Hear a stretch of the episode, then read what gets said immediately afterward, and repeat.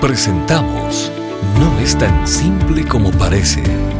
Las respuestas del doctor Miguel Núñez a tus preguntas del día a día. Bienvenidos.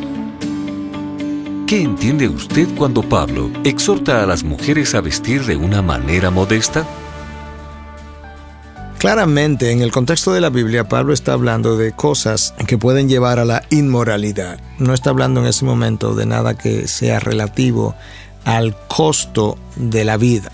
Ciertamente la palabra modestia en el lenguaje castellano pudiera usarse con otra connotación. Podemos hablar, por ejemplo, de que alguien vive de una forma modesta, implicando que no vive con muchos lujos, no vive de manera simple, no muy presuntuoso, uh, etcétera, etcétera. Pero en el contexto que Pablo se está refiriendo a la vestimenta, obviamente eh, es un llamado a que la mujer no vista de una forma que dispare los deseos del hombre que dispare la lujuria del hombre, que lo pueda hacer caer, que sea piedra de tropiezo. Entonces ahora vamos a tener que usar ese concepto de, de modestia con cierta connotación cultural.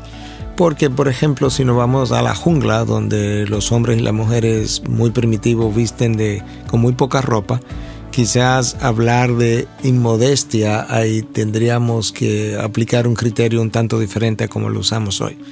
Pero nosotros sabemos que hay formas de vestir que provocan al hombre a la lujuria o provocan sus deseos. Cuando los senos comienzan a verse mucho, eso es algo provocativo. Cuando las piernas, los muslos son uh, visualizados mucho más allá de lo que debieran ser visualizados, eso también es algo provocativo. Cuando los trajebaños, los bikinis y demás muestran el cuerpo femenino de una manera eh, tan uh, clara, tan obvia, tan atractiva, que ciertamente los ojos de los hombres tienen a irse en esa dirección, también estamos pensando en el mismo concepto de inmodestia.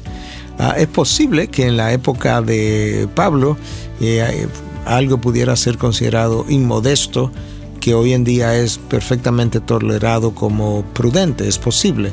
Culturas donde las mujeres se visten con vestidos hasta los tobillos, quizá un vestido hasta las rodillas, como se usa en la cultura occidental, como bueno y válido, quizás sea considerado un tanto inmodesto. Por eso decía que tendríamos que considerar el contexto cultural hasta cierta medida.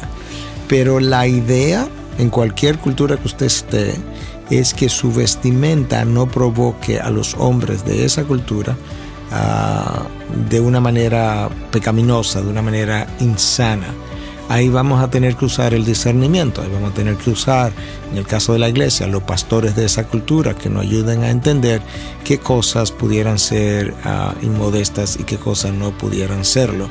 Hay, hay hombres también que pudieran ser movidos a la lujuria por cosas que a otros quizá no, no ocurre así. Por ejemplo, en una ocasión leí un reporte de una iglesia donde hombres respondieron que los hombros de la mujer descubiertos lo llevaban a ellos a, a, pensar de una manera no sana.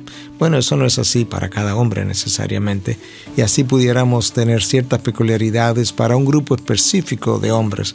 Pero Pablo no se estaba refiriendo a eso, yo creo que Pablo se estaba refiriendo al contexto cultural, lo que la cultura en general acepta como prudente y lo que la cultura acepta como imprudente. Entonces, nuestro llamado a la mujer es que realmente cubra su cuerpo de tal forma que no sea provocativa para los hombres y que recordemos que la modestia o la prudencia es válida en todos los lugares.